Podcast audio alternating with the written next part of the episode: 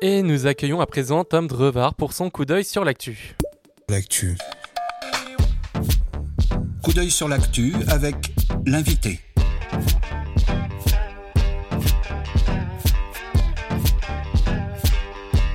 Coup d'œil sur l'actu Avec l'invité. l'invité des regards. Bonjour Tom Drevard. Bonjour Emma.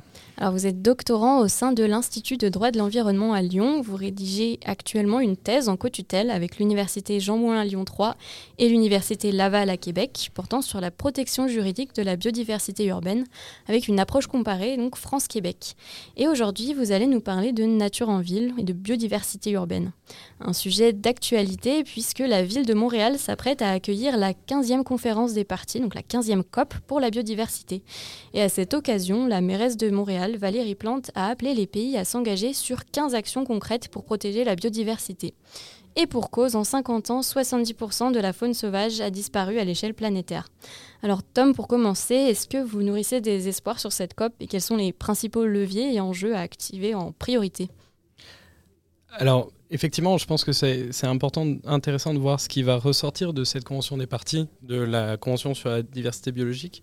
Tout d'abord parce que c'est le, moment où on attend l'adoption du cadre post-2020 de- pour la biodiversité, le cadre mondial pour la biodiversité post-2020, qui a pris un léger retard. Euh, Le premier brouillon a été livré l'an dernier, et là, c'est les dernières négociations pour ce cadre post-2020. Donc, je pense que c'est vraiment le gros attendu de cette euh, convention des parties.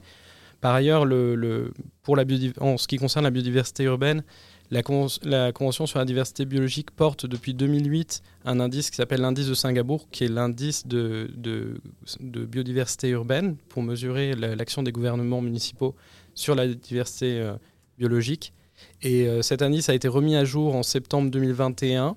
Donc euh, on peut aussi attendre de ce côté-là peut-être un premier bilan un premier retour d'expérience des villes et év- évidemment ce- cet engagement euh, qui a été prononcé par euh, Valérie Plante euh, il y a deux semaines qui engageait le- les, vraiment les municipalités à faire euh, leur retour d'expérience et à se fixer des objectifs ambitieux en termes de diversité biologique. Je pense que c'est intéressant de voir vers où ça va aller, euh, la suite de, ce, de, ce, de, de ce- cette initiative. Et, et justement, cet indice de biodiversité, comment est-ce, enfin, qu'est-ce qu'il prend en compte exactement? Comment est-ce qu'on on mesure la biodiversité urbaine?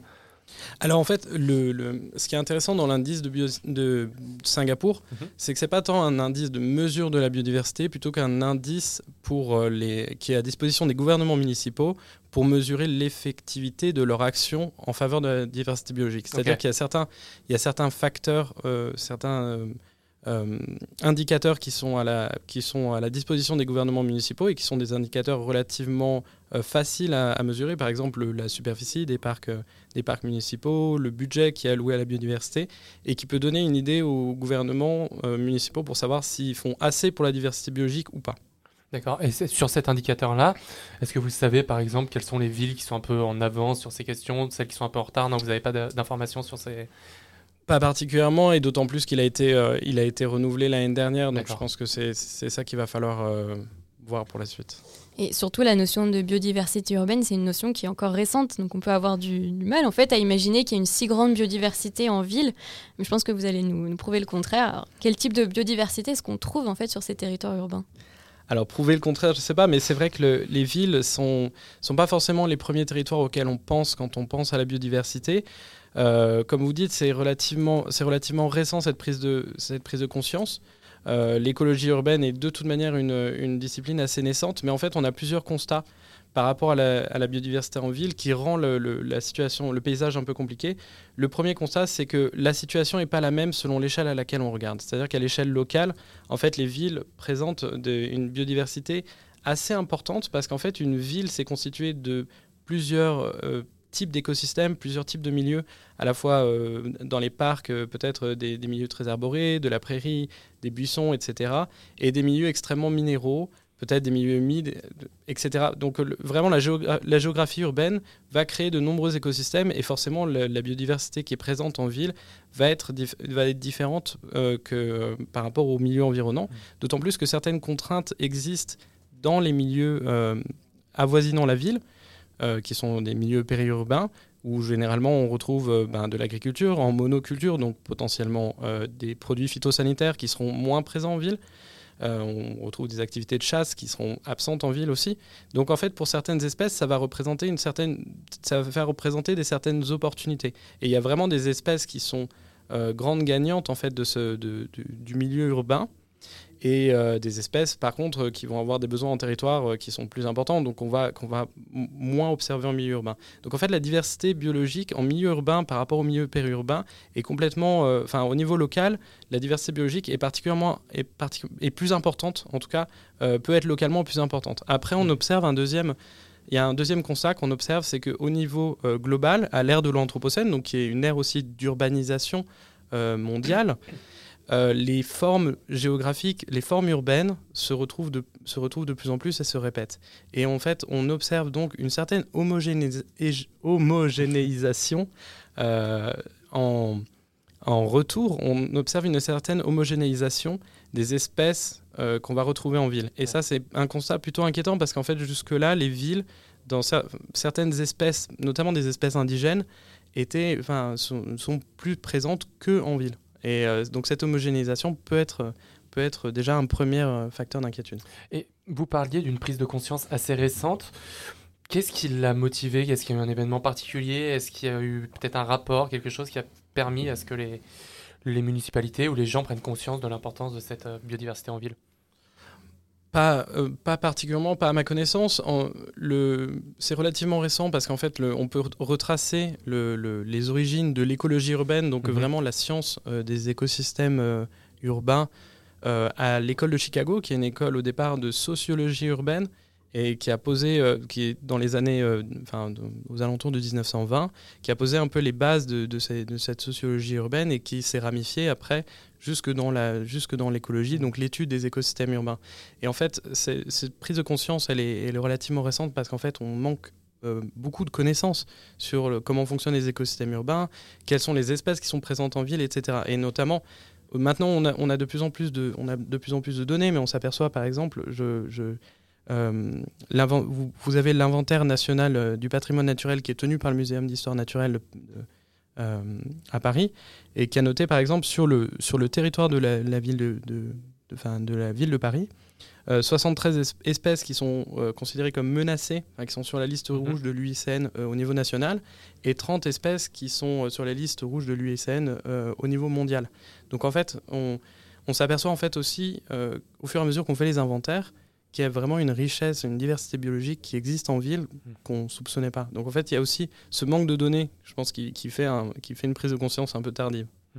Puis si on parle aussi autant de biodiversité urbaine, c'est parce qu'il y a un rôle de la biodiversité urbaine. Alors pourquoi est-ce qu'il est si important de la conserver de la protéger? Alors, il y, a, c'est- il y a beaucoup de justifications sur pourquoi protéger la biodiversité. Euh, je serais, peut-être un peu provocateur en vous posant la question à l'inverse de dire pourquoi on ne protégerait pas la biodiversité. C'est peut-être la première question qu'il qu'il faudrait se poser. Parce qu'effectivement, il y a un vrai argument éthique et moral à protéger la biodiversité. Mais au-delà de cet argument-là, on observe, enfin, il y a, beaucoup de raisons de protéger la biodiversité en ville. Tout d'abord, bah, on observe le même déclin de la biodiversité en ville que ailleurs. Donc euh, le, déclin de la biodiversité va s'exprimer en ville tout comme ailleurs. Et en fait, évidemment, tous les écosystèmes sont euh, reliés et les conséquences de ce qui se passe en ville va avoir des conséquences aussi sur l'état des espèces partout ailleurs. Donc euh, il y a un premier, un premier enjeu, c'est de pas non plus compartimenter le, raisonnement, c'est la lutte contre le déclin de la biodiversité, c'est en ville de la même manière qu'ailleurs. Après, évidemment, il y a un argument peut-être un peu utilitaire aussi, de, euh, avec l'émergence de, l'évaluation des services écosystémiques, qui sont les servi- services qui sont rendus par les écosystèmes euh, pour les êtres humains. Et cette évaluation, enfin, cette prise en compte de, ces services en ville va être particulièrement importante parce que le, les services qui sont rendus par les écosystèmes, c'est à la fois, ben, ça peut être la purification de l'air, l'atténuation euh, des nuisances sonores, euh, ça peut être l'absorption de l'eau qui permet de réduire le risque d'inondation, ou par exemple la lutte contre le phénomène d'îlots de chaleur urbain qui, dans le cadre du, changement climatique, va devenir vraiment un, enjeu particulièrement important. Donc dans ce cadre-là, effectivement, les écosystèmes en ville sont assez importants, avec quand même ce caveat que, euh, à l'aune des services écosystémiques, la biodiversité n'est pas forcément le, rapport entre la biodiversité et le rendement d'un écosystème en termes de services écosystémiques, si on peut, si on peut parler de cette manière, n'est pas forcément proportionnel. C'est-à-dire que si on se fixe un seul service écosystémique comme, euh, comme indicateur, par exemple le, la lutte contre l'effet d'îlot de, de chaleur, la biodiversité, enfin un écosystème plus biodiversifié ne sera pas forcément plus performant. En revanche, ce que la biodiversité peut apporter aux écosystèmes, c'est que euh, ça va être des écosystèmes qui vont être plus multifonctionnels en termes de services écosystémiques. Donc ça va être des, écosystèmes qui vont apporter plus de services enfin une plus grande diversité de services écosystémiques, et ça va être des écosystèmes qui vont être aussi plus résilients. Donc euh, voilà. Et euh, enfin, et ça c'est pour moi c'est vraiment un argument qui est, assez important et qu'on a tendance a tendance un peu à, ne pas voir. Mais certains chercheurs ont mis en évidence ce qu'ils ce qu ont appelé le pigeon paradox, qui est en fait le, le, le constat que l'être humain ne le, le, une, un des obstacles à la protection de la nature, euh, c'est vient de notre relation qu'on a avec cette nature et l'expérience qu'on a de cette nature. Et en fait, finalement, c'est là que c'est là que c'est particulièrement pervers, c'est-à-dire qu'en ville, enfin aujourd'hui, à l'ère anthropocène, euh, les êtres humains sont des êtres, enfin sont majoritairement urbains, et donc l'expérience de nature est particulièrement dégradée parce qu'on a on, on, on, a beaucoup moins de relations avec la nature qu'on pourrait en avoir dans d'autres milieux.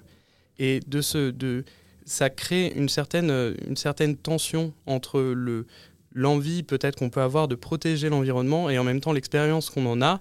Et, euh, et, quelque part, en fait, cette nature qui est en ville, de ce, de ce fait-là, est particulièrement importante, peut-être plus, j'ai pas envie de, non plus d'évaluer de, de, euh, plus importante ou non, mais elle est particulièrement importante parce qu'elle permet de, permet de créer cette expérience de nature. C'est pour ça que, c'est pour ça que les, scientifiques parlent de pigeon paradox, parce que effectivement, les pigeons représentent cette nature qu'on expérimente, expérimente tous les jours, mais parce que c'est notre, notre nature, c'est la nature qui est la plus proche de nous, c'est aussi celle qu'on, qu'on dévalue le plus, alors que finalement, c'est elle qui représente notre expérience de nature en tant que, en, en tant que de, qu'habitant des villes. Mmh. Et donc des exemples qui, qui soulignent l'importance de la pensée systémique et complexe pour appréhender donc les enjeux d'habitabilité à l'ère de l'Anthropocène.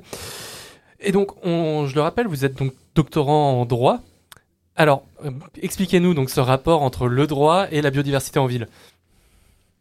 Alors, c'est une, une, question particulièrement euh, euh, intéressante parce qu'en fait, en droit de l'environnement, historique, historiquement et symboliquement, en fait, le droit de la protection des espaces et le droit de la protection des espèces, c'est un peu, ça fait partie des premières branches du droit de l'environnement qui est apparu. Elle est apparue à une époque où on avait une certaine conception de la naturalité et une certaine conception des relations entre humains et non humains. Et aujourd'hui, déjà, la première question que moi j'essaye de me poser euh, dans mon travail de, thèse, c'est comment ce, droit de la protection de la biodiversité, comme on l'appelle maintenant, euh, comment est-ce qu'il peut s'articuler avec euh, une application potentielle dans des milieux urbains, où la question justement de de la naturalité du milieu, du milieu. Elle peut se poser vraiment dans des milieux anthropisés.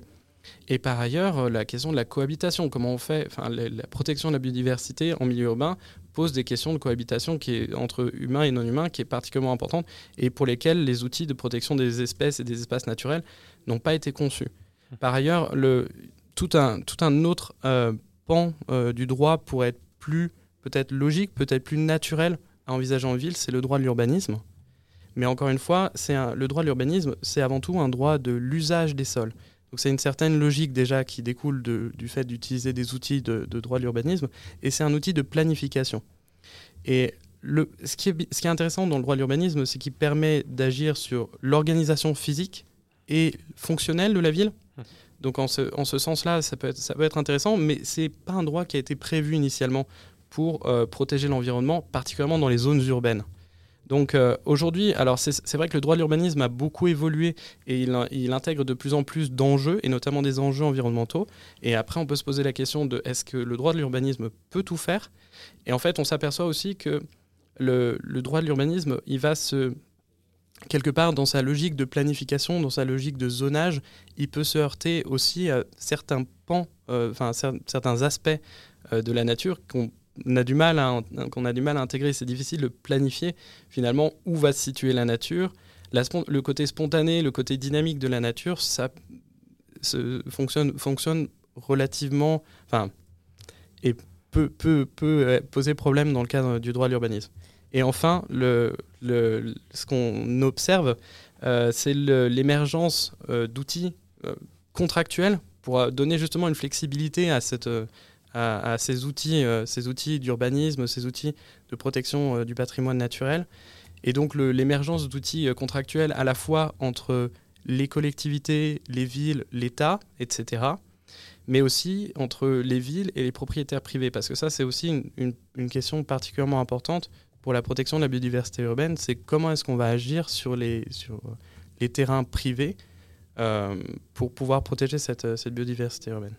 Et alors justement, comment est-ce qu'on agit euh, sur les terrains privés pour protéger cette biodiversité urbaine? Parce que c'est vrai que c'est un enjeu euh, dans, plusieurs luttes de l'environnement, par exemple aussi pour la question de, de l'adaptation au changement climatique. Comment, comment est-ce qu'on adapte la ville au changement climatique aussi sur des terrains qui sont privés? Parce que ça, on n'y a pas forcément accès. Donc euh, du coup, vous nous parliez de, de ce phénomène de contractualisation. Est-ce que, est -ce que vous pouvez nous en dire plus? Oui, alors c'est à la fois des, à la fois des outils euh, de, bah, je dis des outils contractuels et des outils négociés. En fait, euh, je pense que c'est un constat aussi que euh, le, pour l'instant, la protection de la biodiversité urbaine est aussi un enjeu émergent, on va dire, pour les, pour les, pour les villes. donc pas forcément un enjeu qui est aussi accepté par tous, les, par tous les citoyens de la même manière. Et donc le recours à des outils contractuels est finalement euh, relativement euh, naturel, ou en tout cas le, la tentation, la tentation c'est d'utiliser des outils négociés ou des outils qui permettent de donner une certaine marge de manœuvre aux, propriétaires privés, aux promoteurs, aux porteurs de projets. Et notamment, ben, vous avez le coefficient de biotope par surface qui est un, qui est un coefficient, euh, là pour le coup, qui est, qui est, un outil du droit de l'urbanisme, qui est un coefficient utilisé, euh, utilisé que les, les, villes peuvent utiliser, peuvent appliquer à certaines zones, et qui permet de fixer des objectifs euh, pour, pour tous les projets, pour tous les, les porteurs de projets, les demandeurs d'autorisation d'urbanisme, leur fixer des objectifs en termes d'espace bio-aménageable euh, donc en fait, c'est par exemple penser euh, toiture végétalisée, penser mur végétalisé, etc. Euh, tout en considérant que tous ces espaces ne se valent pas.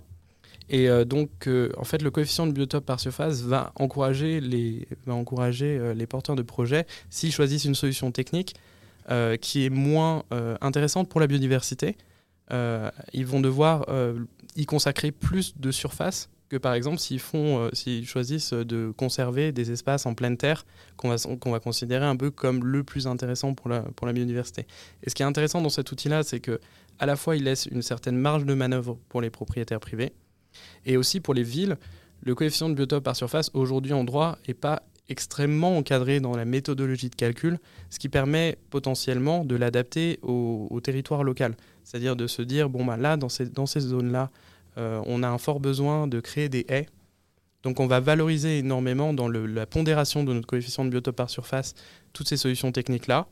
Euh, alors que, euh, par exemple, dans des zones, on va, se dire ici, ben là, il nous faut, il faut encourager la fauche tardive, etc. Donc, on va être plutôt sur, sur de l'espace de pleine terre et on va, on va encourager. alors, la fauche tardive, non, parce que c'est des conditions d'entretien, ça entrera pas dans les conditions du zonage, mais par contre, l'espace, la pleine terre potentiellement. Ouais, je, voulais poser une question justement. Vous parliez de la, la fauche tardive. Ça m'amène un petit peu sur cette euh, idée d'acceptabilité sociale ou même de compréhension du grand public sur ces enjeux de biodiversité. Et donc, la fauche tardive, ça peut être un peu un exemple un, peu banal, mais c'est vrai qu'il y a plein de personnes en mm. ville qui vont dire Bah non, mais là, ce n'est pas propre, c'est mal tondu, c'est pas entretenu, alors que c'est des éléments qui pourraient permettre d'améliorer la biodiversité en ville. Comment est-ce qu'on appréhende, comment est-ce qu'on aborde ces enjeux-là? Ouais, alors ça, c'est effectivement, euh, c'est un, point super, super intéressant. Euh, alors moi, je peux pas, je peux pas saisir la, totalité de cette, euh, cette question-là à travers mon travail de thèse en droit. Mhm. Mais par contre, quelque chose qui m'intéresse, c'est que certains chercheurs ont montré que le, les outils le, les outils juridiques qui étaient mis en place et les, outils politiques aussi qui étaient mis en place par, par les villes pour traiter certaines, certains enjeux et notamment des enjeux de biodiversité, vont avoir un impact sur la, percep- la perception des habitants. Par exemple, euh, dans les villes où vous avez euh, des politiques très agressives qui ont été mises en place pour gérer, euh, pour gérer les populations de pigeons, donc notamment les villes qui ont fait de la capture, les villes qui ont, fait, qui ont essayé d'empoisonner les pigeons, en fait, la perception des habitants de ce problème, enfin de cette question-là, a été beaucoup plus négative. Parce qu'en fait, finalement, si vous savez que votre ville fait de la capture de pigeons, fait de l'empoisonnement, chaque pigeon que vous verrez, c'est un peu un, qui un que la ville n'a pas réussi à avoir. Donc ça va être tout de suite une cohabitation beaucoup plus tendue. Alors que vous avez des villes qui ont mis d'autres dispositifs en place pour euh, peut-être essayer de gérer les, populations, les populations de pigeons, comme nota- notamment euh, des pigeonniers contraceptifs et où là, pour le coup, le- les, les enjeux, enfin, le, cet, cet enjeu de cohabitation pour les habitants était perçu de, beaucoup- de manière beaucoup, plus, beaucoup moins négative. Mhm. Donc ça, c'est quelque chose qui m'intéresse parce que ça montre en fait que le, les outils juridiques et les solutions, les solutions juridiques et les, les- les- les solutions politiques qui sont euh, choisies par les villes vont avoir elles-mêmes un impact sur la perception des habitants. Et puis ça, c'est la première étape. Parce qu'après, la, perception des habitants, une fois que cet enjeu il a été accepté, une fois que la cohabitation se fait de manière plus apaisée, on peut aussi être un petit peu plus ambitieux. Donc en fait, c'est vraiment une démarche par cliquet, euh, par, euh, par, par petits pas, où euh, la, la politique, doit être, la politique des, des villes, les outils juridiques qui sont mis en œuvre doivent être vraiment pensés dans cette, euh, dans cette optique-là. Et là où on parlait du coup de l'acceptabilité euh, par les habitants, mais moi aussi je, me demande euh, est-ce que en fait les, décideurs publics locaux aussi est-ce qu'ils intègrent réellement en fait ces enjeux de protection de la biodiversité urbaine? Est-ce qu'il y a une, une réelle volonté en fait politique derrière d'intégrer ces, nouveaux enjeux au sein de la, planification, au sein des politiques en fait environnementales des collectivités territoriales? Bah, le constat est, est pas, forcément homogène. Euh, on a forcément un paysage politique là-dessus qui est, très, euh, euh, diversifié. Mais ce, que moi je constate, c'est que effectivement aujourd'hui, on a à la fois des municipalités et des grandes, des grandes villes, des métropoles, qui identifient ça comme cet enjeu-là comme vraiment un enjeu de marketing municipal. Donc, bon, la ville, la ville de Montréal est un bon, exemple à ce, en ce sens-là parce qu'elle a vraiment essayé de, saisir, cette, euh, euh, saisir cet enjeu et d'en faire un peu son un fer de lance. Euh, Paris aussi en France, euh, enfin le, Grand Paris aussi euh, essaye vraiment d'innover dans ce sens-là parce qu'ils ont identifié ça probablement comme un enjeu de marketing municipal, donc de mettre en avant vraiment euh, la- la- les démarches innovantes de la ville dans ce cadre-là. Euh, et il y, y a des villes qui l'identifient plutôt euh, vraiment comme une contrainte aujourd'hui. Euh, et je pense que c'est aussi pour ça qu'on a une certaine, euh, enfin, qu'on a un certain recours aux, aux outils contractuels. J'ai parlé d'outils négociés tout à l'heure, pas vraiment des outils contractuels, mais on, on en observe aussi. Et vous travaillez également sur des questions de justice environnementale. Est-ce que vous, ex- pouvez expliquer en fait ce lien en- avec la biodiversité urbaine? Oui, alors effectivement, il y a plusieurs, il y a plusieurs points de justice environnementale qui sont particulièrement euh, importants. Je, je pense que le premier c'est, est lié en fait au, au droit à l'environnement sain. C'est-à-dire que le, droit à l'environnement sain, qui est un droit fondamental à, la fois euh, en France euh, qu'au Québec, même si c'est selon des rédactions euh, qui diffèrent un petit peu, le droit à l'environnement sain, aujourd'hui, on s'aperçoit que finalement, il, a, est un peu à géométrie variable selon qu'on se situe en ville ou qu'on se situe ailleurs. Et le fait, d'être en ville, aujourd'hui, encore pour, les juges, représente quelque part une certaine acceptation des risques environnementaux.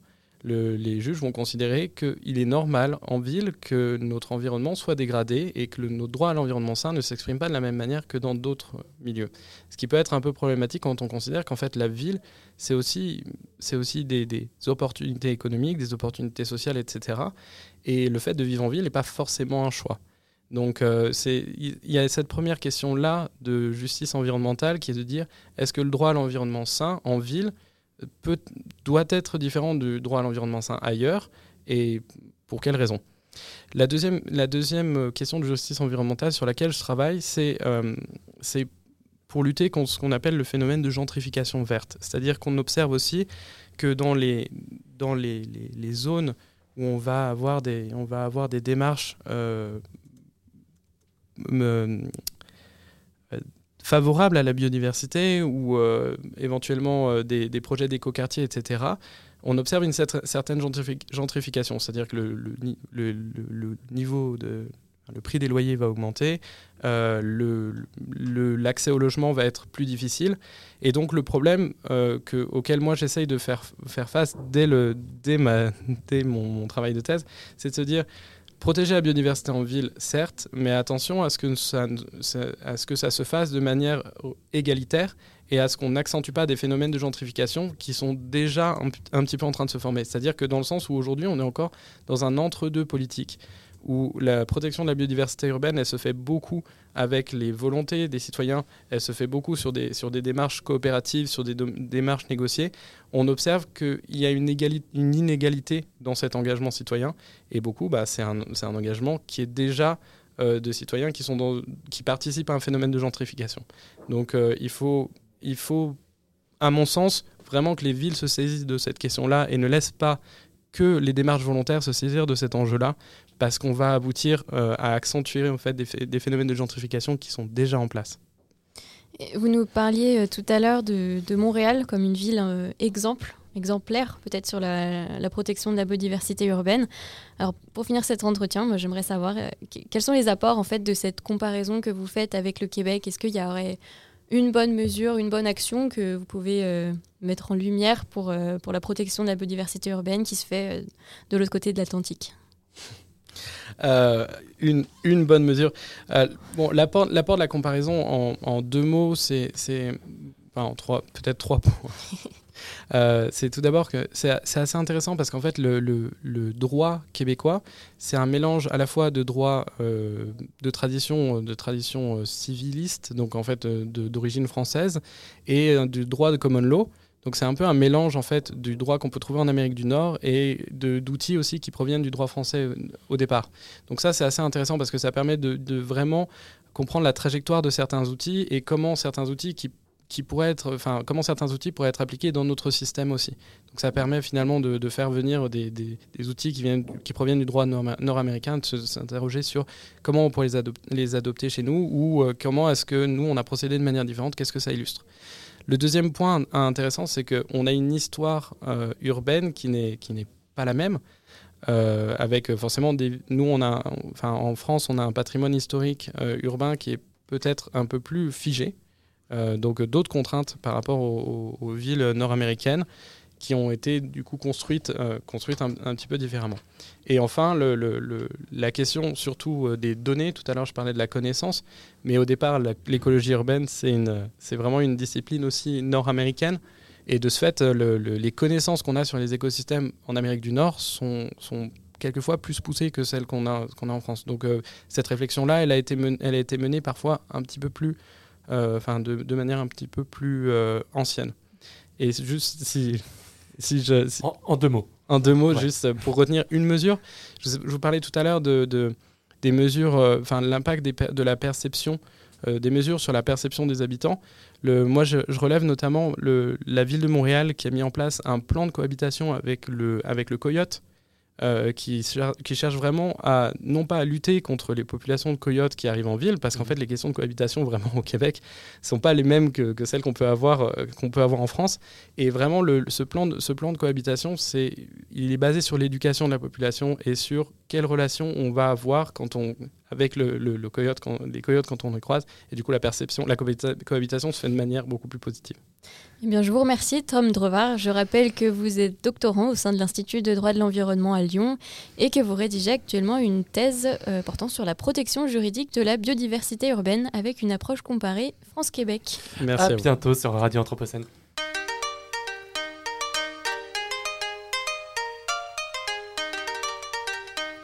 Regard sur l'actu. Regard Anthropocène sur l'actualité.